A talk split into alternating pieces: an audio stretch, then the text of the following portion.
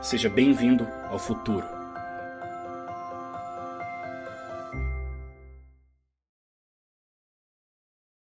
É uma satisfação recebê-los para mais uma live com um debate tão importante hoje que é a reforma tributária. E hoje o nosso convidado é ilustre, muito especial, que é o deputado federal é, Luiz Felipe de Orleans e Bragança. Deputado, seja muito bem-vindo, muito obrigado pela sua participação, é, pela sua generosidade em compartilhar os seus conhecimentos e todo esse trabalho brilhante que o senhor vem desenvolvendo como deputado federal no nosso país. Muito obrigado, Lucas. É tema importante técnico, então estamos sempre à disposição. Muito obrigado, deputado. É, deputado, eu gostaria de começar a gente aqui respondendo uma pergunta fundamental que é o senhor é contra ou é a favor a CBS? Né, a contribuição sobre bens e serviços que acaba de ser apresentada pelo governo. O senhor entende que ela traz aí pontos positivos, pontos negativos, faz sentido avançar com ela, uma vez que o senhor apresentou uma PEC que é genial, né? a PEC 7 de 2020, é, eu li no momento que o senhor apresentou lá e fiquei bastante entusiasmado imaginar que nós poderíamos ter aqui um sistema tributário muito parecido com o dos Estados Unidos, né, onde uma tributação seria ao consumidor final, é, desonerando toda a cadeia produtiva, tornando o nosso país muito mais eficiente, não só sob a ótica da carga tributária, mas também, principalmente, sobre a gestão, a burocracia toda que hoje assola o nosso país. Então, deputado. Bem, olha, Lucas, muito obrigado. Estou muito honrado que você leu a proposta. Infelizmente, eh, os deputados, o presidente da Comissão de Reforma Tributária, o relator, eles não leram. É, infelizmente, também a questão é, de debate técnico está sendo levada por políticos. Então, a, a, o aspecto político ele é sobrevalorizado. Então, isso, o que, que o político sabe fazer? Sabe fazer articulação, sabe com, é, compor maioria, convencer grupos de apoio, e o debate técnico de um sistema tributário, ele envolve alguns aspectos. Ele envolve conhecimento de economia, conhecimento de contabilidade, conhecimento de finanças, como é que essas três coisas se distinguem e, ao mesmo tempo, interagem um com o outro. Ao mesmo tempo, precisa conhecer o modelo tributário e político, porque as coisas estão, associadas. Não podemos desassociar a política do, do, de como se cobra tributo, que é o modelo hoje. Estamos completamente desassociados. É, então, estamos é, levando aí a, a conversa já para um lado que eu acho preocupante. Eu não gosto dos modelos IVA, para o telespectador entender. IVA é um imposto sobre valor agregado, ele incide sobre o consumo. Maior parte dos, a maioria dos países do mundo tem IVA, é, os países da OCDE têm IVA, é, com exceção, claro, dos Estados Unidos. Então, por quê? Então, isso aqui é a dinâmica que a gente precisa. Então, a, a pergunta, e vou responder já agora, se eu sou favorável ou não à CBS, a minha resposta é relativo ao quê? Se tivermos que decidir entre CBS e o cronograma que está sendo estabelecido pelo governo, eu prefiro o CBS à PEC 45. Então, isso para mim é, é nítida superioridade. Vamos entrar aqui nos quesitos. Agora, no ideal, e esse ideal, na minha opinião, ele não é tão inatingível assim. Muito pelo contrário, ele é mais fácil de implementar do que um modelo IVA. Que, então, a gente precisa entender essa dinâmica. Né? A, a minha proposta ela é, simplifica e, na, do ponto de vista político, são alguns decretos. No, e, o, e o, o período de transição não, não é tão, tão problemático, mas vamos entrar nesse problema. Estou respondendo aqui a tua pergunta, tá? Se você quiser, eu entro aqui no, no, no correr do técnico aqui de cada uma delas. Por que, que eu prefiro o CBS relativo ao PEC 45? Mas eu acho ainda que a CBS é inferior e vai nos colocar ainda num, numa situação inferior à, à, expectativa do brasileiro, que eu acho que é, é sempre, nós estamos sempre fazendo um espelho uh, distorcido, mas sempre um espelho do, do consumidor norte-americano. E nós nunca vamos atingir esse nível de, de capacidade de consumo e de geração de renda e também é, de ter uma base produtiva tão barata quanto. Então, eu deixo aqui minha, minha resposta. Legal, deputado. Muito obrigado. É, realmente, assim, é, é muito o senhor demonstrar, né, e a gente vê o quanto há conhecimento técnico, né, é, essa relação, essa comparação com o lado político, do lado da economia, da contabilidade, da tributação, do momento de vida do setor empresarial também. Né, nós vivemos um momento de pandemia, um momento de crise para fazer uma transformação em seis meses, que é o que está sendo previsto pela CBS. Né? A sua proposta me parece, obviamente, como eu já destaquei aqui, muito mais inteligente, né? muito mais é, pragmática para uma transformação efetiva que o nosso país precisa, mas a gente vê, de fato, a PEC 45 avançando mais e também a 110 no Senado, e que aí é uma transformação é, também expressiva, né, considerando lá nove tributos, enquanto a PEC 45 apenas cinco tributos, e a, e a CBS são apenas dois, que é o PIS e a COFINS. Então, por que, é que o senhor acha que é melhor a CBS do que a PEC 45? Só para a gente ficar bem alinhado. Sim, dois tributos. Primeiro, só, tá, só se trata de dois tributos. Então, dos males, o menor. Né? Considerando que o modelo IVA não é um modelo que eu julgo interessante para o brasileiro, então, dos males, o menor. O CBS é que ele consolida somente dois impostos, e são impostos federais que incidem, que incidem sobre consumo. O modelo da, do, da PEC 45 são mais impostos, são cinco impostos. Só que o que, que ele faz? Ele viola a federação, ele viola interesses do Estado e também a autonomia da, dos, uh, dos municípios. O que, que ele consolida? Não é somente o PIS-COFINS, que existe na, na CBS. O, a PEC 45 consolida PIS-COFINS, também consolida o IPI e também o ICMS e o ISS, que são dos estados e municípios. Então, Perfeito. qual que é o perigo aí? Você cria um centralismo muito grande no comando tributário, você vai criar um, um órgão central muito forte, que é isso, é, é o sonho, é, é nirvana, sonho de consumo da Receita Federal, é, é ter controle absoluto do modelo tributário brasileiro. Então, é, não existe é, uma proposta descentralizadora de sucesso que, que atinja eco na Receita Federal. Por algum viés, as discussões que eu tive com alguns interlocutores, é, eles até entendem os benefícios da descentralização tributária, de você deixar os entes federativos com mais autonomia, com mais capacidade de tributar à vontade e deixar a população local fazer suas cobranças de acordo com suas realidades. E a Receita Federal, ela se restringe somente a financiar um serviço que é exclusivo e não competente, uh, não, não só uh, concorrente, uh, mas que é exclusivo da União. Então, de fato, você estaria reduzindo, teria que reduzir as competências de Estado, do Estado da União, e atingir e deixar o modelo tributário mais livre, deixar que os estados e municípios definam como vão tributar suas populações. E, óbvio, que para o modelo, que eu, ao menos é a minha proposta, é, funcionar, você precisa desonerar completamente a cadeia produtiva.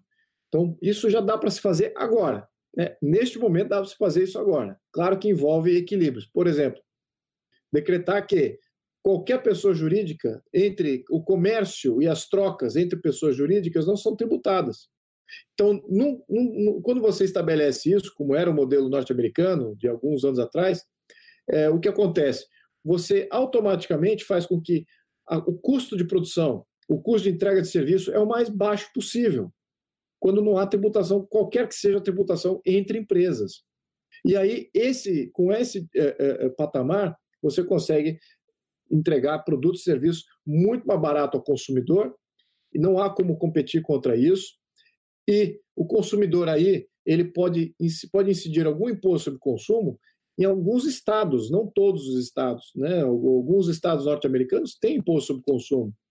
Outros não, decidem ter um imposto muito pequeno e acabam equilibrando as suas contas com, com algum imposto de renda. Estou falando de imposto de renda estadual, imposto de renda municipal. Então você cria pequenas alíquotas. os estados e municípios definem pequenas alíquotas que seguem a curva estabelecida pelo imposto de renda federal e essas alíquotas já são bastante para suprir a perda de receita que você tem em não tendo um imposto sobre consumo. Então, ou não, não tendo imposto de renda. Então, você faz o equilíbrio, cada estado define. Alguns são dependentes mais do imposto de renda, outros são dependentes mais de imposto de propriedade, que ainda existe, uh, outros são dependentes mais de imposto de consumo, dependendo aí do, do quadro uh, que se estabelece. Claro que eu ainda, apesar de tudo isso, ainda favoreço a gente fazer uma, uma transferência de, de, um modelo de impostos, que são é, impostos em, em, toda a população, e não há necessariamente um consumo dos serviços que são entregues. Então, eu sou até favorável à migração para o modelo de taxação, que é a grande saída para as cidades hoje. A maioria das cidades é, estão quebradas, não conseguem financiar o seu serviço porque são baseados em PTU. E o IPTU é sobre a propriedade, só que as pessoas estão sem renda para pagar o IPTU. Então, como é que você faria num sistema de, de taxa? Você consome por serviço é, consumido, né? você paga por serviço consumido. Enfim, eu dei aqui uma entradinha com relação. Seria específico, a... né, deputado, nesse caso? Perdão? Seria específico, né, nesse caso, da taxa. Seria específico, exatamente. Uhum. Vários países da, da Europa adotam esse modelo, várias, várias cidades dos Estados Unidos também. Legal. Não tem imposto nenhum. Fantástico. Deputado, na sua proposta, é, ela é muito inteligente porque ela se baseia no tripé da tributação de países sérios, né, que é o consumo, a renda e o patrimônio. Então, só para a gente esclarecer também para quem está nos, nos, assistindo e nos ouvindo, esse tripé ele seria tributado tanto pela União, quanto pelos estados, quanto também pelos municípios, como funciona exatamente nos Estados Unidos, dando mais poder para as pontas e menos poder para a União, né, que não fica naquela disputa toda. Isto, para os críticos deste modelo, é a famosa guerra fiscal entre os estados e entre os municípios. Como é que o senhor é, faz análise aqui, as ponderações dessa guerra? Ela é positiva? Ela é saudável? Até que ponto? Né? Quais são os impactos que isso traria para o nosso país? Sim, a guerra fiscal é o que existe no atual modelo, que você não consegue tributar em outros aspectos, mas você consegue dar isenção para algumas empresas se estabelecerem em algumas áreas, e aí começa estados competirem, uh, dando isenções e uma série de carências para essas empresas se estabelecerem lá, não necessariamente tão próximas ao mercado. No entanto, imagine uma, a seguinte situação em que as empresas não sofrem nenhum tributo. Imaginem isso. Imagine que o imposto que as empresas têm que pagar, o que é uma realidade em vários, sobretudo nos Estados Unidos, em alguns estados, eles só pagam imposto de renda. Várias empresas só pagam um imposto, que é o imposto de renda, uma vez no ano. Não é uma coisa recorrente. Todo mês tem que ir lá fazer o DARF, etc. Imagine que essa loucura de pagamento de imposto é reduzido a uma vez por ano e somente na renda, naquilo que sobra. Então você trabalha com o seu próprio fluxo de caixa, o ano inteiro tem ganhos e perdas, ganhos e perdas, e aí é oferido no final do, do período quanto que de fato sobrou, e sobre isso você é tributado. Então, uh, quando você isenta as empresas de ter uh, esses tipos de uh, tributos sobre consumo, você não considera que uma empresa que está comprando coisas de uma outra empresa, ela é, ela é um consumidor, mas entende que ela é uma empresa que vai transformar bens e serviços para a população, então você não tributa aquilo, não há mais guerra fiscal. Não existe esse contexto de guerra fiscal. A empresa não tem nenhum uh, incentivo para ir para outro parque industrial, porque lá tem uma isenção, já que é já está isento né, desses impostos sobre uh, consumo, como é o caso hoje. Hoje a guerra fiscal é baseada no ICMS. Né? O, o Estado dá uma, um desconto do ICMS, a empresa vai. Mas se, se por acaso, por decreto, não existem mais essa cobrança de imposto sobre consumo entre empresas, as empresas vão escolher o melhor parque industrial, o melhor parque comercial para estabelecer o seu negócio, independente de qualquer isenção ou incentivo que possa surgir em função das ações dos governadores. Então você elimina eh, boa parte dessa guerra fiscal que existe hoje. Agora, o que acontece, isso dentro do, do modelo norte-americano, que, é que é a minha proposta, né? É criar um modelo baseado no imposto de venda, né? no sales tax, e não no modelo CBS ou no modelo é, da PEC 45, que eu acho que são modelos aí que são extremamente onerosos e que não vão baixar o custo para o brasileiro. Vamos lembrar isso aqui, só que acho que o brasileiro consumidor e os deputados e senadores precisam ter isso com, com, em plena consciência da luz e da verdade. Nenhum desses modelos que estão na mesa vai baratear produtos e serviços para o consumidor. Muito pelo contrário, podem até encarecer. Tá? E nenhum país do mundo que tem IVA tem produtos baratos para o consumidor. Exatamente o que eu estou te falando. Se você viaja do Brasil para qualquer país que tenha IVA, seja ele o modelo CBS, seja ele o modelo da PEC 45, não importa, os produtos são caro, a, a, caros, a população não consome muito, porque precisa de uma renda muito alta para você consumir muito, porque os, os produtos são caros. Existe sim cascata de imposto ainda para o consumidor final. No modelo que eu estou propondo, não existe cascata de imposto. É zero de tributação e somente no consumo final que você paga um, um imposto sobre consumo se por acaso o Estado definir que vai, vai cobrar esse imposto. O Estado, o município, a federação vai cobrar um imposto ali no consumo. Então, essa que é a grande diferença aqui. Além dessa diferença dos modelos IVA para o modelo norte-americano, é que existe sim uma burocracia para você cuidar dos teus débitos e créditos tributários. Isso encarece e complica a vida do pequeno empresário, que é o maior empregador. Então, todo o intuito de você fazer um sistema tributário, o, o, o, temos que olhar a perspectiva do consumidor sempre. Tá? Vamos olhar do, do, do ponto de vista do consumidor, do produtor, do, da pequena empresa. Deste ponto de vista, o que, que vai acontecer com, com, com o CBS ou a PEC 45? Uh, a, a, o dia a dia do, do produtor vai ficar mais burocrático, a não ser que haja um aplicativo aí que simplifique tudo, mas todas as compras e todas as vendas fazendo com notas fiscais para que numa conta gerida pelo esse órgão central existirá um débito e crédito de entrada e saída de tributo e aí você como produtor obtém um crédito daqueles tributos que você já pagou. Então você quase que zera a sua conta. Uh, e tal. E, mas o efeito cascata ainda existiu. Eu comprei a 100, vendi a 200, vou ter que nesse lucro, né, nesse ganho, existe ali a tributação. Claro que eu já comprei com tributo também embutido na compra. Então, aí, para mim, para o produtor, uh, o governo faz uh, o débito e crédito, zera meus impostos, ok, no pós-facto, certo? Então, depois que eu tive que gerir toda a produção e vender, não é antes, então não consigo baratear. Esse é que é o problema. Eu repasso os custos que eu comprei. Então, eu comprei com um custo tributário, repassei com um custo tributário, só depois é que vem o crédito. Então, neste processo, até a cascata final, até o, até o ponto final do contribuidor, ele está pagando a cascata do mesmo jeito que está pagando hoje. Não tem diferença nenhuma. Isso e com custo financeiro, né, deputado? Perdão? E com custo financeiro. E com custo financeiro. Então, justamente. Antecipar para o tributo.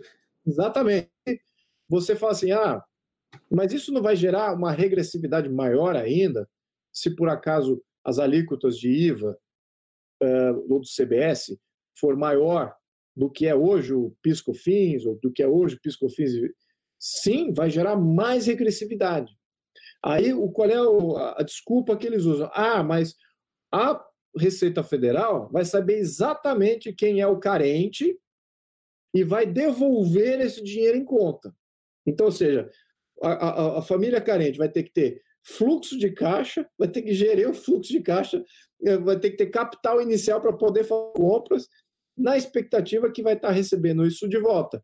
Assumindo também que a população é 100% bancarizada, ou seja, tenha uma conta em banco e consiga fazer débitos e créditos aí totalmente digital, rapidinho, sem problema. Então, isso é uma, eu diria que é uma, é uma, é uma utopia de engenharia social que é extremamente perigosa. Não, não podemos entrar com essa, com essa discussão, é, uma vez que você burocratiza o processo produtivo e você também burocratiza o consumo, que agora a pessoa, para ter o, o, o benefício de um, de um, sistema, e somente algumas classes vão ter esse benefício, é, você acaba gerando aqui uma complexidade de sistema e de burocracia uh, central que eu julgo extremamente perigosa. Então, eu, eu sou contrário à centralização. Estamos criando mainframe, né? estamos na realidade de, de, de rede, de compartilhamento de dados e de uma abertura muito plena uh, oferecida aí pela revolução da informação, mas está aqui a proposta do, do, do CBS do, e do qualquer modelo IVA, é uma proposta de mainframe, né? Não sei se tem muitas pessoas que seguem TI aí, mas a verdade é, você vê como a ideia de mainframe já está ultrapassada. Então, a gente tem que tomar muito cuidado com isso. Tá? Então, esse é um ponto aqui. Esclarecer que no modelo IVA, o consumidor final não está ganhando. Tá? Não, não, é um zero a zero no melhor caso, mas na maioria dos casos é perda. Nem as empresas saem ganhando, né, deputado? Perdão?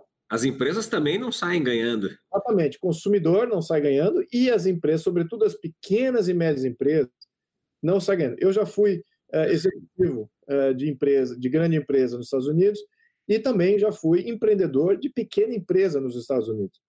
E eu posso te falar, é um choque de simplicidade quando você, é, aliás, nos dois casos, né, comparado, mas aqui especificamente aos pequenos microempreendedores, nos Estados Unidos você estabelece uma conta em dois, três dias, eh, no terceiro dia você já está faturando e você não tem que ficar fazendo DARF, entradas e saídas até o final do ano, baseado na sua conta pessoal. Ah, tudo, tudo bem, tem o simples aqui, mas se você crescer de um tamanho além do, do, considerado simples e tem alguns funcionários e tal, lá também é tudo muito mais, mais simples. Você não precisa ter esse rigor de ter uma burocracia, um sisteminha ou até mesmo conhecer algum sistema que vai manter seus débitos e créditos, entradas e saídas. Já não é o caso na Europa. Você ser um empreendedor na Europa é muito mais complexo.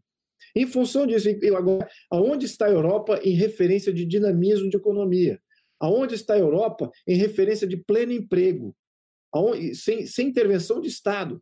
Aonde está a Europa em, em, em padrão de consumo? Quem é que consome mais? Um francês, um inglês, um alemão ou um norte-americano, mesmo fazendo um salário médio mais baixo? É essas comparações que a gente tem que olhar, porque é, é, é o eleitor, é o consumidor brasileiro que está em jogo aqui, não é o Estado. É isso que é a perspectiva que a gente tem que matar. Muitos desses que apoiam o IVA é aquela, daquela perspectiva do Estado. Ah, isso é o melhor para o Estado, porque a arrecadação vai, vamos controlar, absolutamente tudo, como é que vai estar esses fluxos tributários, olha aqui os débitos, e vamos poder controlar o estoque de uma empresa. Vamos saber exatamente as entradas, quando as compras que eles fizeram e todas as saídas. Então a gente sabe exatamente quanto eles têm em estoque, podemos interferir até nisso. Veja que a loucura que é esse negócio. Então, queremos ir para esse lado de travar o nosso, uh, nossas oportunidades e travar o nosso dinamismo e as novas ideias em função de um controle de Estado de absolutamente tudo. Eu vejo isso com extremo. Eu fico muito preocupado quando vejo isso. E o país nem se propõe a isso. O Brasil é um país federativo, extremamente descentralizado, existem realidades eh, sociais, políticas, econômicas extremamente diversas no Brasil. Querer homogeneizar com um modelo só, eu acho errado. Eu acho que o Guedes tem essa visão. Vou dar aqui valor ao Guedes, por quê?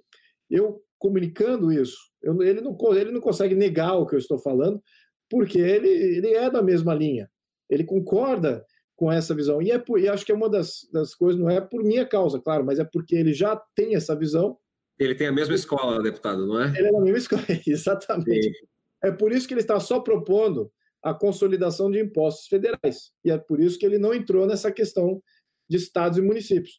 Já a outra proposta do PEC 45 já viola completamente os entes federados. Então, é, eu misturei aqui muita coisa, tá? Eu, brilhante, brilhante. Pode resgatar aqui a ordem.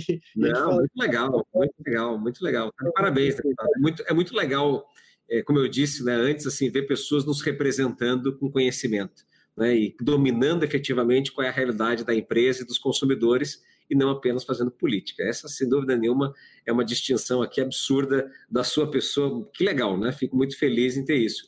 Deputado, nessa linha da, da complexidade para os contribuintes, em especial para as micro, para as pequenas empresas, é, nós temos um estudo aqui onde a gente identificou, usando a base de dados da Receita Federal, que é pública, obviamente, né, é, que nós temos hoje no Brasil um pouco mais de 10 milhões de MEIs, de microempreendedores individuais, temos 4 milhões e meio de empresas simples nacional, temos 3 milhões e 400 mil, mais ou menos, empresas em lucro presumido, e temos apenas pouco mais de 500 mil empresas no lucro real. Ou seja, estas 500 mil empresas do lucro real, elas já estão acostumadas à não cumulatividade porque elas já vivem isso com PIS e COFINS, elas já apuram lucro real, ou seja, elas já contabilizam tudo. Então, no mês a mês, elas lançam a nota certinha todo dia, elas já têm isso no processo dela, na rotina dela, isso faz parte. Mas a gente sabe que essa não é uma verdade para o lucro presumido e nem para o Simples Nacional, porque culturalmente eles não foram exigidos a isto.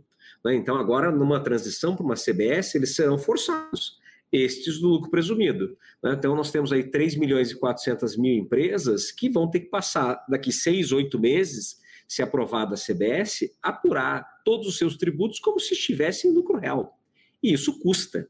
Né? Na nossa expectativa aqui, nossos cálculos, a gente sairia de mais ou menos um mercado de custos, né, de contabilidade hoje para as empresas de 160 bilhões de reais para mais de 500, 600 bilhões de reais porque fatalmente essas empresas vão precisar de mais gente para poder fazer controle, como o senhor muito bem colocou, né? lá na Europa é caro fazer gestão do tributo. E sempre quando me dizem, né, ah, mas a Europa é uma referência, né? Os outros países que têm IVA é uma referência. É horrível, né? O IVA é caro, o IVA é ruim, né? O custo financeiro do IVA é péssimo. Então, assim, o IVA não é bom para ninguém, né? O senhor muito bem colocou isso e viveu essa prática também. Eu morei na Espanha e sei o quanto isso é impactante e é caro efetivamente. Né? Então, quando a gente olha para os Estados Unidos e para países que realmente seguem uma linha tributária muito mais coerente, esse custo da gestão do tributo ele também é muito menor. Né? E, faz com que as empresas, ao pagarem, a, gastarem menos com a burocracia, a terem menos receios é, do, do, peso e da mão do fisco, elas também sejam instigadas a empreender mais, a inovar, a gerar qualidade de vida para as pessoas, a desenvolver novos produtos, novas soluções. E isso, né, voltando a um pouquinho do tema lá da guerra fiscal, por mais que existisse uma guerra entre os estados e os municípios em relação à renda, a gente sabe que as pessoas lutadas, mas onde elas possam ter mais renda né? E é elas tenham mais qualidade de vida, porque é assim que funciona e dá muito certo nos Estados Unidos, né? Eu tenho amigos morando lá que vão para municípios às vezes em que o IPTU, né, o tributo sobre o patrimônio lá municipal é caríssimo, mas eles escolhem para lá. E por que, que eles escolhem? Porque a estrada é melhor, porque a polícia é local e é melhor, porque as escolas que são é, mantidas pelo município são melhores e são de boa qualidade. Ou seja, as pessoas estão dispostas a irem para lá e pagarem mais porque elas querem aquela qualidade e está próximo a elas, elas participam ativamente dessa gestão. Infelizmente, hoje no Brasil, a nossa gestão é extremamente distante. O senhor é um deputado acessível, está né? conversando conosco, estamos aqui interagindo, etc.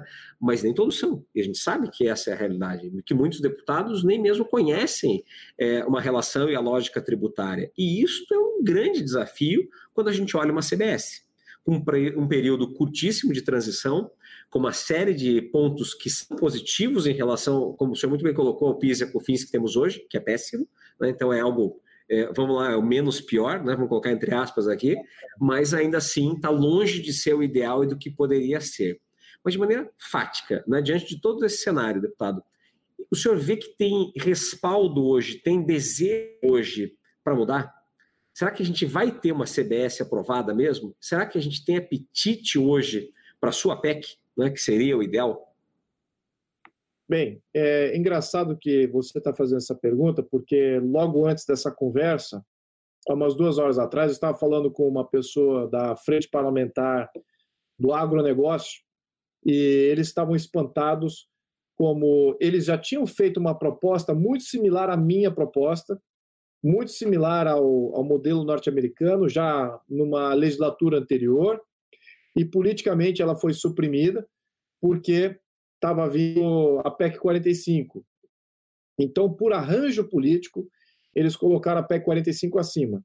Eu, sem saber disso, fui lá, coletei assinatura, fiz uma PEC, como você leu aí, e parece que foi similar. Então, alguns interlocutores da, da, da frente parlamentar vieram me, me dizer: Poxa, a gente estava tá querendo exatamente isso, e por que, que eles ficaram, não estão debatendo isso? Então, o que, que existe hoje no Congresso? Existe um consenso que o atual modelo Brasil é ruim, é ruim para todos, é ruim para o consumidor, é ruim para. Enfim, é uma, uma, uma, conclusão de que não precisamos mais nem debater o modelo atual.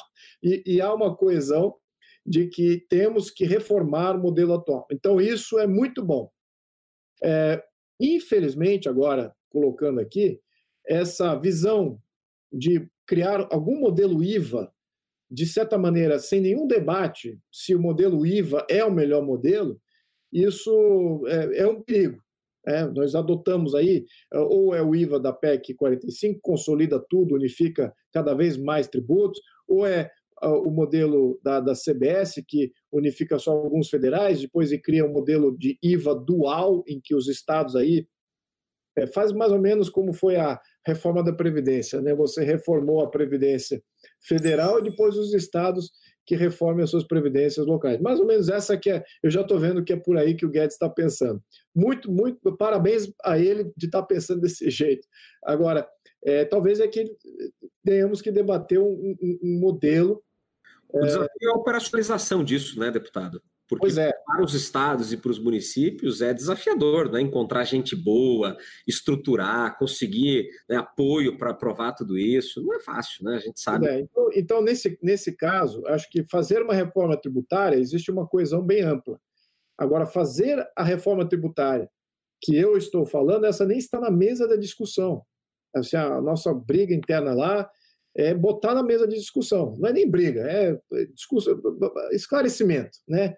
Mostrar como é bom. Por quê? Vai, aí, você tendo liberdade é, estadual e, e, de autonomia, você acaba aliviando a dependência de alguns estados uh, que tenham com a União. Então, para isso, politicamente, é bom para alguns estados aí que não queiram se alinhar com o governo, e é bom também para a União, que acabam se desvencilhando aí de uma série de repasses que tem que fazer. Então, é, autonomia é bom para, para o modelo. E isso não é o que está sendo contemplado agora, ao menos, sobretudo na PEC 45, mas na CBS em si. E agora vamos entrar aqui, só para eu definir aqui, qual que está mais próxima e qual que eu acho que é melhor de, de ser votada. É, a, a CBS, que vem do governo, por ela simplesmente somente dois tributos, é, é, muito mais fácil, porque não entra nesse debate de estados e municípios. E isso é um debate que não é somente um debate político, há um debate setorial também, porque alguns estados têm mais comércio que outros, têm mais agronegócio que outros. Então, é uma matriz entre uh, uma, uma, uma resistência política e também uma resistência setorial. E a, e a PEC 45 ou, ou qualquer modelo IVA viola exatamente esses dois preceitos, de você ter uma distinção setorial ou distinção uh, regional. Então, a que menos viola esse, uh, esses preceitos é o CBS, porque ele só eh, entra no, na questão do PIS e COFINS, talvez algum setor vai sair prejudicado, mas em termos políticos não vai né, não está entrando aqui na discussão e não vai estar tá tirando recursos ou mesmo autonomia de nenhum estado ou município. Então, é, desarmou parte da bomba. Né? Então, é, esse eu diria que é mais fácil de se aprovar. É, aí eu fico pensando, poxa, e se a gente aprovar o CBS agora, será que no momento seguinte, e a gente ganhando aqui um pouco mais de espaço com relação à nossa proposta de fazer o, o, o sales tax, né, o modelo de. Eu preciso chamar uma. Preciso ter um nome mais brasileiro, né? Eu chamei de, de, ah, proposta de alinhamento tributário. Na verdade, é essa aqui, porque você está alinhando a nossa política com o nosso sistema tributário. Ele não não está alinhado, né? A União que consome todos os tributos, depois faz repasse para fundos, aí os fundos para os municípios, para os estados gera toda sorte, sorte de distorção e corrupção nesse processo. Então, é, temos que sair disso mas a gente não está saindo disso com o CBS, também não estaria saindo disso, muito pelo contrário, com o modelo da PEC 45. Então, ah, se no momento seguinte nós tivermos aqui uma interlocução maior de apresentar a nossa proposta, e os benefícios, e não só políticos, mas, mas também uh, tributários, financeiros, e também para o consumidor final, sejam bem uh, divulgados, a, a CBS é a que se encaixa melhor também. Ela não, não interfere no modelo que a gente está propondo, porque o, o, a, a, minha proposta de proposta de, de alinhamento tributário é, ele tá, ainda pode ser incluso lá. Você pode fazer um sistema de até mesmo de IVA dual dentro do modelo de alinhamento tributário. É a questão é de qual outros tributos que você cria para estados e municípios para aliviar a dependência de imposto de consumo. Vamos lembrar, nós somos aqui, o melhor mundo é imposto zero sobre o consumo. Né? Zero de imposto sobre o consumo. Esse é o melhor dos mundos, não haver nenhum ente federativo dependente de imposto sobre consumo, que tributem, que seja a renda ou o ganho de alguma, algumas transações, que seja por aí, mas não o consumo. E não tributando o consumo, você consegue de fato baratear e até deixar a criação de renda, a criação de imposto de renda. Né? Agora, e, e, você elimina essa questão de regressividade. No mínimo você começa a tributar 1% que seja no consumo, você já está gerando distorção e alguns vão pagar mais proporcionalmente, outros vão pagar menos proporcionalmente. Então, não temos que. Não tem, o ideal é imposto zero sobre consumo. E, e quando você é, não tem outros tributos para poder fazer esse equilíbrio, para poder diminuir o imposto de consumo e aumentar em outro lado, aí é que gera problema. É exatamente isso que a gente tem que contrapor. Temos que dar a liberdade do, do, dos outros entes federativos estados e municípios, de cobrarem em, em imposto de renda, em, uh, em, talvez até alguma coisa em propriedade, uh, e uh, outras e fazer uma migração para taxação por serviço consumido. Eu acho que esse seria o modelo ideal, e, e zerar, baixar o máximo possível o imposto sobre consumo. Enquanto não baixarmos a zero, sempre vai haver distorção, uma narrativa de claro. social aí que vai viabilizar toda outra sorte de intervenção. Por exemplo, a PEC 45, a alíquota esperada para até a PEC 45 é de 30%. Então, você imagina que hoje São Paulo tem um ICMS de 19%, vai pular para 30%. Então, vai encarecer tudo: advogado, escola, dentista, vai encarecer táxi, é, transporte público, toda a sorte de transporte público, todo serviço, construção civil, etc. Vai, vai, vai nivelar, vai terra arrasada em termos é, tributários, vai, vai arrasar aqui o poder de consumo do, do, uh, dos brasileiros. Muito bem. Então, o, qual é a narrativa que se cria? Ah, já que vai criar todo esse impacto, então vamos criar aqui novos tributos. Vamos criar novos tributos na renda. Vamos criar aqui um imposto de renda sobre grandes fortunas. Vamos aqui criar, vamos aumentar o imposto sobre herança. Vamos criar aqui o imposto compulsório das empresas para que em, em período de pandemia tenha lá um fundo, etc, etc. Então vai toda sorte, toda sorte de imposto que eu diria que é, é ruim para o nosso sistema econômico, porque ele vai afastar do Brasil todo, todo, todos que produzem, né? todos que produzem, consomem, que poupam, que, ad, que é, é, acumulam riqueza, poupança, esses não vão mais querer ser brasileiro em função desses novos impostos. Em todos os países que viram é, surgir esse tipo de imposto, houve debandada da classe produtiva. E isso que é um grande problema. Então, é, aí você fica com que tipo de país?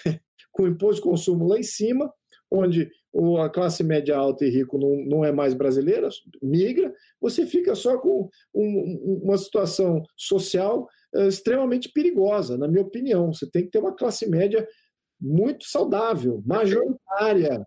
A garantia da democracia é classe média majoritária. Né? Vamos lembrar então, temos que fazer um sistema tributário para enriquecer a classe média, fazer com que a classe média seja líder de consumo, possa consumir muito, porque aí o brasileiro se torna importante nas vistas de todas as empresas globais, empresas mundiais. Aqui começa a definir padrão de consumo, começa a definir, porque tem volume, tem, tem giro. Então, tudo isso você mitiga uh, está sendo mitigado de uma certa maneira com esse debate de regressividade, de impacto social. Então, já que vai gerar regressividade de um lado, então vamos criar mais imposto de renda do outro lado. Então, você vai ficar sem consumo e sem renda. Você vai ficar sem nada. Aí, aí a sua propriedade, ah, mas eu, ao menos eu tenho. Não, você não vai, você já não tem a sua propriedade. Você já tem tributos à sua, sua propriedade também. Tem uma série de, de, de, de interferências ali. Então, eu estou vendo que esse debate não está indo para o lado que eu diria que vai gerar uh, bons resultados. É, vai gerar futuros embates, não tem, não tem a mínima dúvida. A implementação do modelo IVA vai gerar futuros problemas de discussões sociais, discussões políticas, quem paga mais, quem paga menos, quem sai ganhando, quem não sai, porque o imposto sobre o consumo ele é regressivo, não importa que seja 1%, então, seja um, agora estamos falando de 30%. Então, no caso da PEC 45, e de 10% a 12% no caso da, do, do CBS. Então, enfim, é, por isso que eu acho que temos que abrir esse outro flanco de debate. Obrigado aqui pelo tempo para poder ao Imagina, que isso, a gente agradece aqui. Vamos com várias perguntas aí também do, dos participantes. E, deputado, sendo a CBS muito factível de ser aprovada nos próximos dias, semanas ou meses, né, por, essa, por esse apelo político dela ser muito diferente das PECs, né, da PEC 45, a 110 e a sua que é a 7, é, essa grande probabilidade assusta alguns setores. Né? Então, por exemplo, nós temos lá na, 10, na Lei 10833, que é de 2003, mesmo empresas em lucro real, elas tributam hoje o PIS e COFINS de forma cumulativa. Então, elas tributam 3,65% sobre a receita bruta delas. E estas empresas vão passar a tributar daqui seis, oito, dez meses no máximo, né, se aprovada aí nos próximos dias da CBS, elas vão passar a tributar 12%, deputado. E elas não vão ter direito a crédito sobre folha. E lá atrás, em 2003, quando foi feita a Lei 10833, era justamente a intenção do legislador corrigir a cumulatividade por não dar crédito sobre a folha, tributar menos estas atividades. Agências de turismos e de viagens, é, setor de tecnologia, de software, que tem uso intensivo de mão de obra, né, jornais, revistas, periódicos, call center, telemarketing, é, hospitais. Imagina, imagina, deputado, nós tributarmos agora 8,21% de carga tributária efetiva adicional os hospitais que estão no momento de pandemia, né? as agências de turismo que estão fechando suas portas por conta desse momento. Faz, sentido, faz sentido isso, deputado? Olha, a cabeça do, de quem está dentro da máquina pública faz todo sentido. É, então, é que está a distinção. O Brasil, vamos lembrar aqui, é, o Brasil ele não é dividido entre raças, uh, ele talvez seja mais dividido entre uh, em que os mais carentes os mais abastados, mas a maior divisão, aquela que, que está aí que é premente em todos os aspectos é aquele que trabalha para o Estado e aquele que é consumidor e, e é eleitor. Essa, essa que é a maior distinção. Então, quem está dentro do Estado olha o sistema tributário e fala: não, mas isso não tem problema nenhum, todo mundo tem que pagar o mesmo imposto, tem que ser tudo a mesma alíquota para todo mundo, todos os setores. Então, nessa visão, até acho que é uma visão é, extremamente, é, do ponto de vista principialesco, né? É, eu acho que ela é uma visão até que, que, que faz justo, ou seja, eu entendo, ah, todo mundo pagando o mesmo imposto. Agora, quando vai aplicar isso na prática, você vê aqui que já vai gerar problemas muito grandes, né? sobretudo em consumo de cesta básica, uh, consumo de transporte, consumo de serviços básicos, e você não tendo uma, uma visão. Aí começa a engenharia social, que eu também sou contra, entendeu? Então aí começa. Esse debate que a gente está tendo é o debate da Europa. O que, que eles debatem lá nos parlamentos da Europa? Ah, o setor de agronegócio, nem tem tanto assim, mas um setor ali que faz. Uh, um, um, pequeno setor industrial quer um desconto para o parafuso que ele faz, porque tem uma aplicação e tal. Aí o outro setor. E, e o IVA ele fomenta essa discussão para sempre. Então, essa discussão setorial que nós estamos vendo, que sempre tivemos, e que, que, que o IVA diz que ah, não, vamos ter aqui suplantar, não é verdade. Que vai criar um, um monte de pressão da sociedade, não só a sociedade consumidora, mas a sociedade produtora, e, vai, e é óbvio, são demandas legítimas, em que você vai afetar poder de consumo de um lado e poder de produção do outro, então, é isso que uh, você vai estar sempre numa discussão de parlamentar definindo uh, alíquotas ali, de quanto que vai ser o GQ. Então, esse jogo não é positivo. Esse jogo desgasta o sistema político e, de, e não é o mais eficiente. O mais eficiente, aqui o que a gente tem que colocar, é que esse debate de alíquota seja o menor possível, seja a menos interferência possível.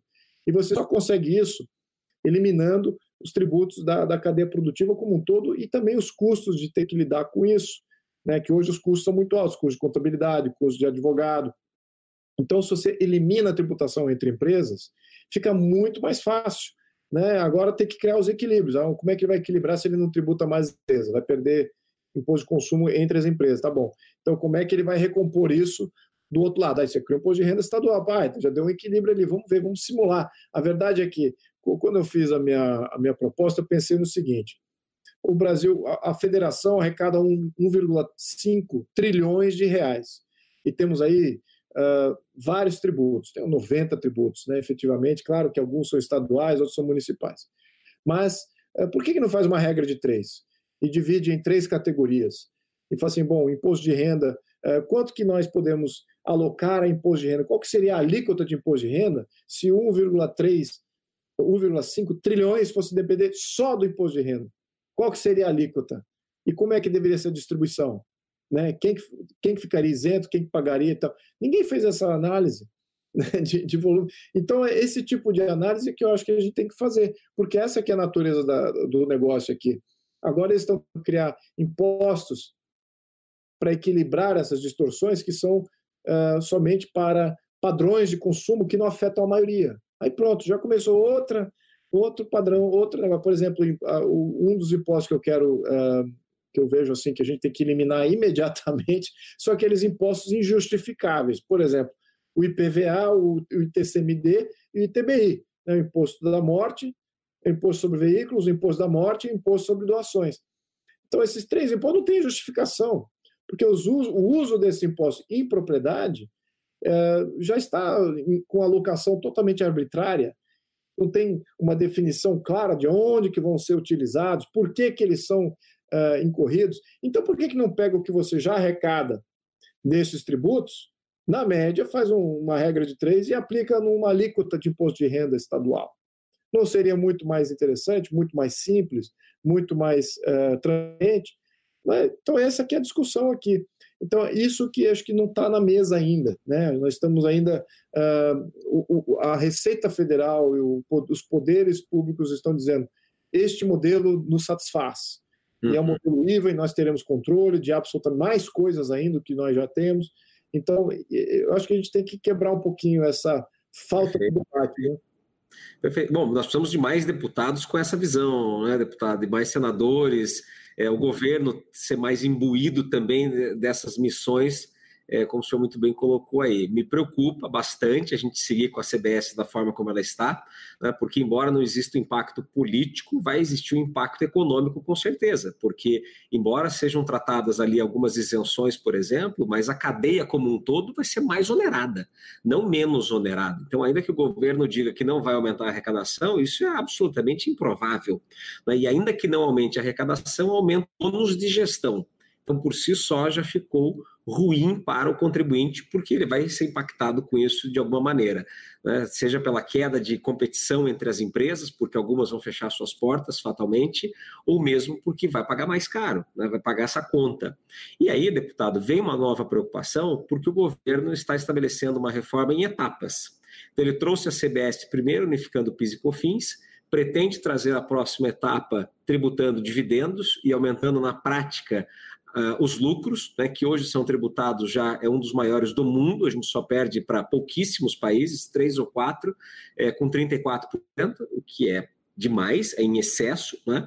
É, e ainda tem gente que acha que o Brasil tributa pouco a renda porque tributa 27,5% da física e as empresas não são tributadas, os empresários. Somos, né? todos nós empresários, tributados a 34%, que é uma carga pesadíssima. E ainda vamos tributar dividendos essa carga vai subir. E depois é que nós teremos a tão sonhada esperada desoneração da folha para gerar emprego. Não está incongruente isso, deputado? É. Bom, totalmente incongruente. Eu acho que é uma, é uma total ignorância de como é que funciona uma, um demonstrativo de resultado de uma empresa hoje. Aí entra essa combinação de fatores, como eu mencionei no começo, é, você tem que entender de contabilidade, como é que é a contabilidade do, de uma empresa no Brasil versus a empresa nos Estados Unidos ou na Europa. Como eu mencionei, nos Estados Unidos, que é o, o modelo mais ideal aqui né, nessa comparação, nada é ideal, mas é o modelo mais, uh, eu diria que mais uh, sensível a quem gera empregos e quem gera oportunidades de negócio, é, tem algumas empresas que só pagam imposto de renda.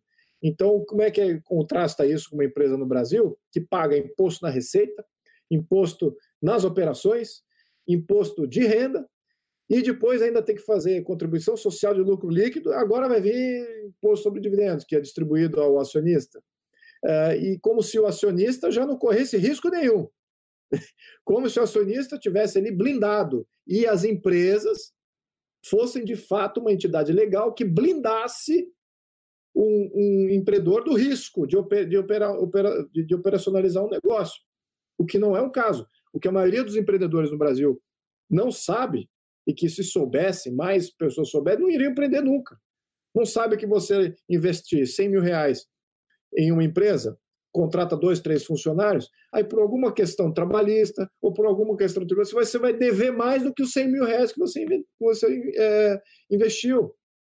A, a, quebra ali de, de pessoas jurídicas, eles vão direto no acionista. Então, quando você tem uma situação já na prática, assim praticada pela Justiça do Trabalho e outros juízes de outras varas, você como empreendedor, você está coado. E você ainda vai botar imposto e dizer, ah, vocês pagam menos. Mas o nosso risco é muito maior. O risco do empreendedor é exponencialmente maior do que qualquer classe assalariada do Brasil. Então, não, não tem como contrastar. Ah, então quer fazer um imposto sobre dividendo? Ótimo. Então, faça a mímica do modelo norte-americano. Aí, quem sabe, a gente possa até argumentar, ah, é verdade, olha, realmente aqui estamos ganhando muito mais, né? o empreendedor está ganhando muito mais do que um assalariado. Não é verdade isso no Brasil. É, isso pode até matar os interesses. Agora, aí entra outra coisa, vamos falar de mercado financeiro. É, quem é que paga dividendo? Que empresa que paga dividendo? Vamos falar das grandes empresas aqui que pagam dividendo. Geralmente são empresas estabelecidas, estáveis, elas não têm um crescimento muito grande, elas não, não têm por que crescer, crescem com a população ou com algum aumento distorcido do consumo, passam a valer uma empresa, de utilidade pública, como é, as elétricas. Então, elas têm um crescimento muito pequeno. Então, se elas não pagam dividendo, por que, que você vai comprar a ação dessa empresa? E se ela quiser fazer financiamento de um outro projeto, e a ação dela não é líquida, ela vai captar no mercado financeiro, porque a ação não é líquida. O que, que faz a ação líquida? É você pagar o dividendo. Então, o dividendo é um fator de liquidez dessas empresas que não tem um grande não atrai interesse dos investidores.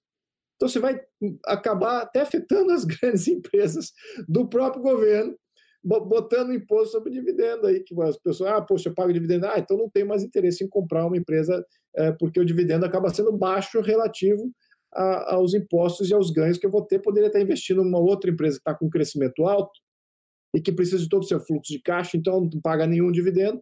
Então, essa empresa que eu vou investir, essa tem uh, maior chance de ganho do que uma empresa que paga dividendo. Então, é uma visão tão míope de, de do, do, mercado financeiro, é uma visão de justiceiro social é, que não entende nada de finanças, de contabilidade, de economia, e vem ali, ah, não, olha, ganha mais, paga. Não tem a mínima noção que, é operar uma. Eles não fazem. Eles, eles ganham lá 30 mil reais como deputado, né? ganha 30 mil reais uh, todo mês. Agora, imagina que aqui no seu canal, quem segue, você mesmo, empreendedores, imaginem uh, realizar 30 mil reais livre de impostos, após todos os impostos. Na média, quanto que você faturou para poder realizar 30 mil reais livre de impostos? Eu, eu entendo, na média, é 300 mil reais ou 500 mil, dependendo, talvez até mais vai faturar 300 mil reais mês, 500 mil reais mês, já deixa de ser uma empresa, uma microempresa, certo? Já deixa de ser uma microempresa. É então, veja como os deputados estão completamente fora de uma realidade do qual eles estão legislando. Eu já, eu já até vi comentários lá na, na Câmara falando assim, ah, porque você nunca passou fome, você nunca teve essas dificuldades, você não entende que temos que legislar aqui para os mais carentes. Falei assim, perfeitamente, se eu seguir essa lógica, então eu vou aplicar a lógica de quem, quem nem, nunca teve propriedade, quem nunca teve renda, quem nunca gerou emprego, não pode legislar sobre aqueles que geram emprego e geram renda, concorda? Então, fantástico, fantástico. É falaciosa essa, essa articulação, mas é o que mais tem. Temos ali 400 é, deputados resistores que a sociedade resolveu eleger. Então, temos que lidar com isso. E o sistema tributário, infelizmente, a gente, a gente entra nesse embate de falta de base até para poder debater. Mas, ao mesmo tempo, eu acredito que a verdade ela sempre transparece, ela podendo ser dita. se ela achar um, um caminho uh, para isso ser ventilado para os outros deputados e senadores, a gente tem uma chance, sim. Não acho que é nesse primeiro momento, porque, uh, infelizmente, aí talvez eu me culpo nesse processo, mas eu só consegui as assinaturas necessárias uh, no, no, segundo, no segundo semestre do ano passado. Então, quando já entrou em pauta, a PEC 45 já tinha mais de um ano de articulação e de tramitação na Câmara. Então, a consciência dela já estava bem eh, abrangente. E agora, então, a minha, a minha PEC passou na, na, na, na mesa da Câmara e está agora na CCJ, que é a Comissão de Justiça. Então, ali pode-se uh, avaliar se é uh, válido o debate sobre ela. Então, aí tem que passar por isso, depois cria-se uma comissão especial. Então, eu estou alguns passos removidos ainda de, de estar na mesma altura do debate uh, que, que, nem essas duas, né? Então, que nem a da, a da CBS e da PE 45. Mas talvez com nesse, nesse ano de pandemia está tudo acontecendo ao contrário, né? Quem sabe a gente consiga é, participar ali também. Perfeito, deputado, perfeito. Bom, deputado, a gente tem algumas perguntas aqui é, no YouTube, nós estamos no Instagram também. No Instagram nós vamos cair em dois minutos, vai vencer aqui o nosso tempo é, de uma hora. Então, a quem está no Instagram, né, nosso muito obrigado é, e seguimos aqui no YouTube. Mas, deputado, o Germano Coelho, que está aqui nos assistindo hoje, ele diz assim: e o regime monofásico vai mudar? Vai acabar o regime monofásico se vier a CBS? O lucro real e o lucro presumido é, tomará crédito? E para o Simples Nacional, monofásico continua? Aqui, respondendo rapidamente, né, o Germano, para não deixar o sem resposta também, porque é importante o tema, é o monofásico não acaba, né, deputado? O monofásico continua para aqueles setores que são é, combustíveis, cigarros, etc., que tem uma necessidade é, e uma facilidade maior de fiscalização no início da cadeia, mas o lucro real e o lucro presumido passarão a ser com base em créditos e débitos. E o simples, que não tem nada de simples, como muitos aqui comentaram, né, é, também é, ele acaba se tornando menos viável ao longo do tempo, né, porque os créditos que eles vão gerar de CBS serão menores. Então, se eu sou uma empresa e eu vou comprar de uma empresa normal, regime normal, presumido real, ou de uma empresa do simples, em condições de preços iguais, eu tenho que comprar da empresa não simples. Exatamente. E ela vai me dar um crédito maior e eu preciso de crédito para reduzir o meu efeito tributário na saída. É o IVA. Né? Famoso aí. É um baita de um problema, não é, deputado? O Simples Nacional tende a acabar, deputado? As conversas internas é de que o governo é, quer, quer desmobilizá-lo de alguma maneira? Olha, eu adoraria que você tivesse, adoraria que você tivesse na comissão para levantar esses temas. Porque, assim, é, exatamente, esses são os debates que, que valem a pena. Então, como é que fica o preço simples? É perfeita essa pergunta, adorei aqui. Eu vou até, vou até plagiar aqui um pouquinho do que, que você está levantando aqui nessa conversa para alimentar o debate lá dentro, porque, de fato, eu acho que fica mitigado o interesse de ter um simples. Eu acho que nessa dinâmica está tá muito bem colocada aí a tua, tua exposição. Legal, deputado. Bom, outra coisa que a gente tem de problemas, de fato, na CBS é ela não gerar crédito sobre folha. Porque se a folha não gera débito, em tese ela não gera crédito. Mas isso significa dizer que no IVA, né, e todo IVA, parte do pressuposto que é sobre o valor que se agrega. Eu agrego valor a algo, eu agrego valor não só com mercadorias adquiridas, mas eu também agrego com serviços adquiridos, que muitas vezes têm uma representação superior das mercadorias. Né? Essa é uma batalha, deputado, necessária minimamente, aqui na nossa opinião, né, na opinião de muitos que estão comentando, assim, tem que dar crédito. Né? Pode ser um crédito presumido, mas a folha é parte do processo produtivo. Serviço contábil, serviço de advogado. Por exemplo. Então, acho que até terceirização de mão de obra. Então, tudo isso tem que ser considerado, não tenha dúvida. Perfeito, perfeito, deputado, muito bom. É, outra questão aqui, o, o, alguns contabilidades, né? A gente tem várias contabilidades nos acompanhando aqui também, deputado, que representam aí, então inúmeros e inúmeras empresas e empresários. Já faço aqui, eu já faço um comentário que eu não sou contador, tá? Mas eu gosto de contadores. Perfeito. É, mas, mas, viveu a prática do empresário, isso é desafiador. Por que é tão difícil, a pergunta dele, deputado, é assim, por que é tão difícil entender que a tributação sobre movimentação financeira é o melhor modelo. simplifica, desconta direto na transação, não tem inadimplência, tributa sonegador, ou seja, só tem coisa boa né, em tributar movimentação financeira. É isso mesmo, deputado? Bem, é, não, não é tão bem assim. Na questão é, prática da, da tributação de movimentação financeira, o que acontece? Você acaba embutindo um custo, é, a transparência não é tão grande assim. E você acaba embutindo um custo não tão visível. E todo o sistema econômico, ele acaba sendo afetado. Você pode até dizer que o sistema, que algum setor ou outro, você não está vendo um impacto muito grande da tributação. Mas isso é um setor ou outro. Você não vai saber o quanto de transações para produzir um tal produto foram incorridas, enquanto imposto foi incidido ali.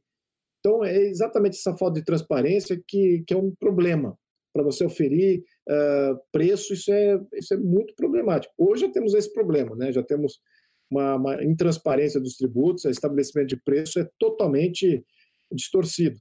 Uh, agora, com, com essas uh, imposto de transações, o que acontece? Você embute uh, no produto, e ele é também, ele faz o efeito cascata, você não tem como, como ter os créditos, nenhum, ele é pior do que IVA nesse sentido, então ele cria o efeito cascata, não dá uma transparência, e o que acontece? Ele começa abaixo. Ele começa abaixo. Aí a sociedade não sente nada, as empresas não sentem nada, etc. Mas em, em momento seguinte, ele, uma, uma, um pequeno aumento nele dá um impacto tremendo em termos de arrecadação e também em, em todos os outros aspectos, em termos de custo, em termos de é, toda a renda que você gera no setor e também que você gera da, da população em função do volume de transações. Então, empresas que têm muitas transações para produzir um produto ou um serviço saem prejudicadas. Empresas que têm poucas transações, você começa a diminuir as tuas, as tuas escalas, né? Você passa a, ser, a vender direto para o consumidor para evitar esse tipo de cascata, né? Quando você tem é, muitas transações aí para você entregar um produto ou serviço, isso é, é onerado pelo sistema tributário. Então, é um bom tributarista, um bom gestor vai sempre buscar minimizar o, o número de cliques, vamos dizer assim, né? O número de cliques até você uh, comprar uh, um produto. Nesse caso, cada clique significa um, um produtor, uma, algum entre eh, matéria-prima, uh, aquele que faz a produção, aquele que faz a distribuição e a venda final. Então, você vai querer diminuir isso esses canais, além das transações envolvidas. Então, não acho que isso é bom, porque a riqueza das nações, como dizia Adam Smith, é baseado no volume de transações que você, você tem dentro do teu ecossistema territorial. Então, você maximizando as transações, quanto mais gente trocando, mais virtuoso é o, é o, sistema, mais transações existem, mais liquidez, mais giro. Então, o giro é importante. E esse imposto afeta giro. Não acho que isso acaba gerando outros problemas que a gente não. Mais, mais no sentido econômico, né? E nunca vamos saber como combatê-los aí do ponto de vista contábil, porque vamos estar um país caro uh, e isso não vamos saber de onde cortar custo ou como cortar ou como adequar o sistema tributário em função de não saber de onde está vindo, mas está vindo desse, dessa alíquota única. Aí. Importante destacar, né, deputado, que os escritórios de contabilidade, como nós aqui também somos, né, temos uma frente muito grande de tecnologia, nós já levantamos com a nossa inteligência artificial quase 2 bilhões de cenários tributários, deputado, 2 bilhões. E muita gente acha, equivocadamente, né, ou talvez até é, no setor político, que os escritórios jurídicos e de contabilidade eles acabam por ganhar mais dinheiro quando o sistema é mais complexo. E a gente aqui é prova de que isso é uma, uma, uma falácia. Né? Não, muito pelo contrário. Seria muito melhor e muito mais fácil a gente ganhar dinheiro num sistema limpo, num sistema onde se conhece os resultados, num sistema onde se trabalha com o fisco em parceria, como é nos Estados Unidos, como é em alguns países da Europa também, né, onde o fiscal ele te ajuda a interpretar a norma, ele não, ele não vai te penalizar ao final dela, ele trabalha antecipadamente. Então, esse papel todo que nós, hoje, escritórios, né, contadores, advogados, nós praticamos no mercado é uma luta também contra a Receita Federal, contra o governo, muitas vezes, não porque a gente quer lutar contra, muito pelo contrário, mas porque a legislação não é clara, porque a legislação não é transparente, porque não há um sistema simplificado para isso. Muito pelo contrário, nós cada vez criamos sistemas mais complexos, mais pesados e que exigem investimentos astronômicos em tecnologia para poder dar conta de processar tudo isso. Então, imagina um ser humano processar 2 bilhões de cenários tributários. Não tem como. Né? Vai errar. E se errar, tem multa. E a multa custa. Se custa, eu tenho que repassar para o contribuinte. Né? Ou vou cortar dos lucros, vou distribuir menos dividendos. É, é um processo cíclico, né? vicioso. E, e realmente é, é, é, uma pena né? que a gente viva esse momento e que o Brasil passe por isso. E a pergunta final aqui, deputado, né? para não estender tanto também o seu tempo aí, a, tão precioso, né, dedicado para nós hoje, que a gente agradece mais uma vez, né? Como é que a gente faz? Que, que caminho que, que o senhor consegue enxergar para a gente ter uma PEC 7 e de verdade assim não é não é porque estamos aqui na sua presença, né? Mas tenho defendido em outros momentos e falado em outros momentos também o quanto ela é limpa? O quanto ela torna o sistema muito mais simples de se fazer gestão, ação, reduz a sonegação fiscal, né? melhora a arrecadação dos municípios que precisam, né? reduz daqueles que não têm tanta necessidade, que podem trabalhar numa dinâmica diferente. Né? Existe caminho para isso? Nós vamos chegar nisso um dia, deputado? Olha, é, a verdade é. a, a verdade é que, olha, sem, sem pressão política, é, impossível a gente conseguir galgar mais espaço. Eu tenho feito isso ao limite do meu, do meu eh, bom senso junto com os outros deputados, é, porque eles não têm o benefício de, de discutir esse tema em profundidade, e nem têm o benefício, poucos leram a minha a PEC 7, e então é, os que leram são tomados e falam assim, poxa, gostei também. Então, tem alguns deputados que gostaram, leram, entenderam, foi, puxa, gostei. E, mas aí eles são levados pela onda política. Então, mesmo tecnicamente eles achando que é bom, uma coisa sucede com relação ao, ao governo e pessoal da Receita. Alguns lá leram e gostaram, mas a onda política está indo para criar um IVA. Então, é, aqui é onde vale a sociedade, porque é, há grupos que poderiam estar tá afetando essa discussão junto à comissão, olhar os deputados que estão na comissão de reforma tributária, quem é o relator e quem é o uh, presidente. E, no mínimo, pautar um debate ali com relação a essa emenda constitucional, a PEC 7. Porque realmente vai, vai mostrar é uma proposta de, de reorganização tributária e, ao mesmo tempo, simplifica e dá todos esses benefícios que a gente mencionou nesse programa. Então, é, vai depender de ativismo. É, é, uma das razões que eu sempre me tenho me mantido ativista, mas nesse caso aqui eu, eu vejo como uh, o ativismo ele tem que estar muito mais focado nessa, nessa questão, sobretudo esses profissionais do, do direito tributário conhecem muito mais do que eu sobre temas e como é que a PEC pode afetar o seu dia a dia, o dia a dia dos seus setores. Tem uh, organizações que estão organizadas com relação a, a, setores, por exemplo, agronegócio ou indústria, poderiam estar abraçando isso mais efetivamente, falando, uh, por favor, discutam isso e quero ver votação com relação a esse tema aqui, porque não podemos deixar isso de fora do debate. Uh, isso que é o que precisa agora. sem a gente ter pressão, o, o rolo compressor da, da onda política já está indo em benefício do, do IVA e do, do, do, da CBS e da, da PEC 45. Eu estou aqui pegando o meu pior, o, o, o, me, o, pior dos males, o melhor dos males aqui, vamos dizer, não sei como é que eu classifico aqui, não, não é a melhor opção, mas eu, eu vejo como o CBS que está tá, tá ali, mas por ser faseado, ele tem dois benefícios e ao mesmo tempo tem, tem problemas. É, você ainda consegue encaixar na minha, na minha emenda constitucional no futuro. Né? Não, não, não está te eliminando de poder fazer uma PEC 7 no futuro. Agora, qual que é o problema de você fazer faseado? É que você vai fazendo faseado, você vai obtendo aprovações pontuais e quando for olhar o conjunto, de repente fala, puxa vida, esse conjunto não dá certo. E, e, é exatamente isso. A PEC 7 ela é uma PEC de conjunto ela não é isolada em um tema. Isso que eu acho que é o perigoso para tudo relacionado a política e tributo. É, eu vejo até questões constitucionais. Nós fazemos alterações em um ponto, mas aí não entende os, que vai gerar outros tipos de problema e acaba nunca parando, né? nunca tendo um, um estanque de reforma, está sempre em reforma, porque você está lidando com um balão d'água. Né? Imagina você pega um balão d'água na mão e você afeta um lado, ele muda de forma do outro. Isso é o sistema tributário, isso é o sistema econômico, financeiro e também é o sistema político. Ele está sempre uh, tendo que ser equilibrado de algum jeito. Então, quando se faz uma incursão pontual, você muda um aspecto desse balão, você vai ter que corrigir de outro lado. E, e, então, qual é a proposta da PEC 7? É mudar o balão.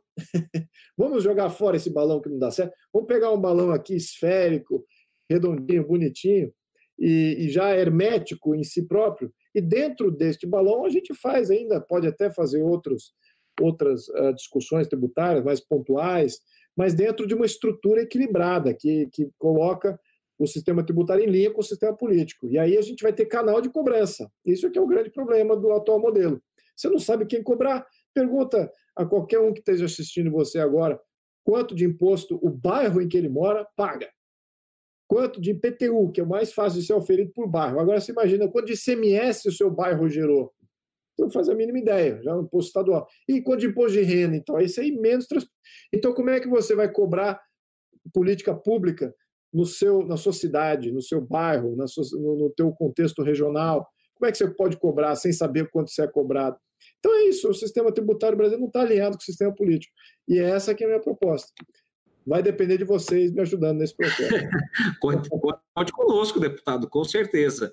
É, somos apoiadores, com certeza, do seu projeto, né, dos seus ideais aí, que com certeza fazem muito mais sentido né, para nós empresários, para toda a classe é, que luta e que gera renda e gera empregos, porque é isso que realmente faz o país crescer e se desenvolver, né? É a geração de empregos e renda. Se a gente não tiver emprego, não tem mais, né? Acabou o país, acabou a luta, e nesse momento o que a gente vê é muito triste, né? Ou seja, uma reforma tributária que vai sair da noite para o dia, pouco debatida, com uma chance política altíssima de ser aprovada, né, que é o que o senhor está nos trazendo também, porque ela cumpre a todos os requisitos políticos de forma perfeita, né, então ela foi muito bem desenhada para isso, mas na prática, nós que estamos aqui do outro lado, sabemos que, embora, de novo, insisto, né, ela tem seus méritos e tem pontos positivos, lógico que sim, mas tem muitos pontos que vão deixar é, é, situações desagradáveis né, para o mercado como um todo, porque está em cadeia, né? está em, em, efeito cascata toda essa arrecadação tributária que deve ser majorada muito provavelmente, e se não for, como nós dissemos aqui, o ônus da sua gestão seguramente será aumentado. Né? E isso já é um impacto absurdo para este momento, em especial que nós vivemos. Né? Então, uma transição de seis meses é um tempo curto e temos aí pelo menos uns 20 pontos que precisam ser revistos e repensados nessa proposta, deputado. Então, assim, quero mais uma vez lhe agradecer demais né, pela sua participação, pela sua generosidade é, de compartilhar tanto conhecimento conosco né, e poder realmente somar aqui, contribuir. Fazemos votos de que a sua PEC né, flua e que ela tenha é, efetivamente coro é, nos próximos períodos, ainda que não agora, né, mas que num futuro breve a gente possa viver é, um país muito mais justo, muito mais voltado o benefício do todo do que para os benefícios apenas políticos. Né? Sejamos realistas, é isso que a gente está vendo hoje na CBS, né, deputado? É isso mesmo. Bom, conta comigo. A todos aí um grande abraço e parabéns aí pelo canal e mantenha informando as pessoas desses quesitos mais eh, técnicos e obscuros aí de como funciona, porque a luz está chegando aí também. Então vamos, vamos trazer aí mais consciência do, de tudo e eu acho que, sem dúvida, o brasileiro que sai do outro lado desse túnel bem, bem escuro vai ser, vai ser muito bom para o futuro do nosso Brasil. Isso que dá mais confiança também de poder estar trabalhando em prol dessas, desses temas. Né? Então, obrigado aí pelo apoio e pelo, pelo tempo aqui com vocês. Nós é que agradecemos, deputado. Muito obrigado mesmo mais uma vez. E, de fato, assim, vamos, vamos nos mobilizar aqui com as entidades das quais fazemos parte, né, daquelas é, que, se o senhor nos permitir, né, de apoiarmos publicamente, enfim, fazemos é, votos para que, de fato, se não a sua PEC, né, mas que pelo menos essas que estão a caminho né, elas ganhem um pouquinho mais de robustez na parte técnica, né, porque a gente sabe que por mais que tenhamos pessoas lá dedicadas, conhecedoras, né, e com, bons, com bom, boas intenções, obviamente, nem sempre de forma política elas encontram respaldo. Né? Então, é, contem conosco também, deputado, não só o senhor, mas os outros né, que queiram, estamos à disposição para ajudar é, o nosso país. audiência pública, agora que eu estou pensando, talvez chamar para audiência pública e expor uh, exatamente todas essas é, a problemática, como vai se conviver com agentes opções. Seria uma ótima audiência pública para esclarecer para os deputados, uh, porque eles têm eleitorados, tem que respeitar o eleitorado, o eleitorado vai estar recebendo a mesma mensagem, então você ali falando, olha, tem essa aqui que é mais difícil, essa aqui que é mais um pouquinho mais fácil, essa aqui que é a boa. Volta na mais difícil, o eleitorado vai, pô, como é que você, o que você vai me prejudicar? Então, perfeito, é válido a audiência. Legal, estamos à disposição, deputado. Será um prazer, uma honra. Ótimo. Bom, deputado, então damos aqui por encerrado, né? É, tudo de forma justa e perfeita para que a gente possa aí, disponibilizar é, cada vez mais conhecimento a todos aqueles que nos, nos assistem, que participam conosco. Nosso muito obrigado é, e muito sucesso né, a todos. Muito obrigado. Obrigado, deputado. Obrigado, boa noite. Boa noite.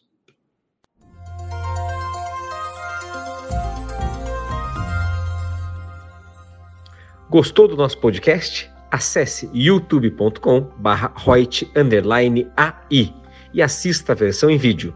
Deixe seu like, compartilhe com seus amigos, se inscreva no nosso canal e não esqueça de ativar as notificações para acompanhar os nossos conteúdos semanais. Aproveite e até a próxima!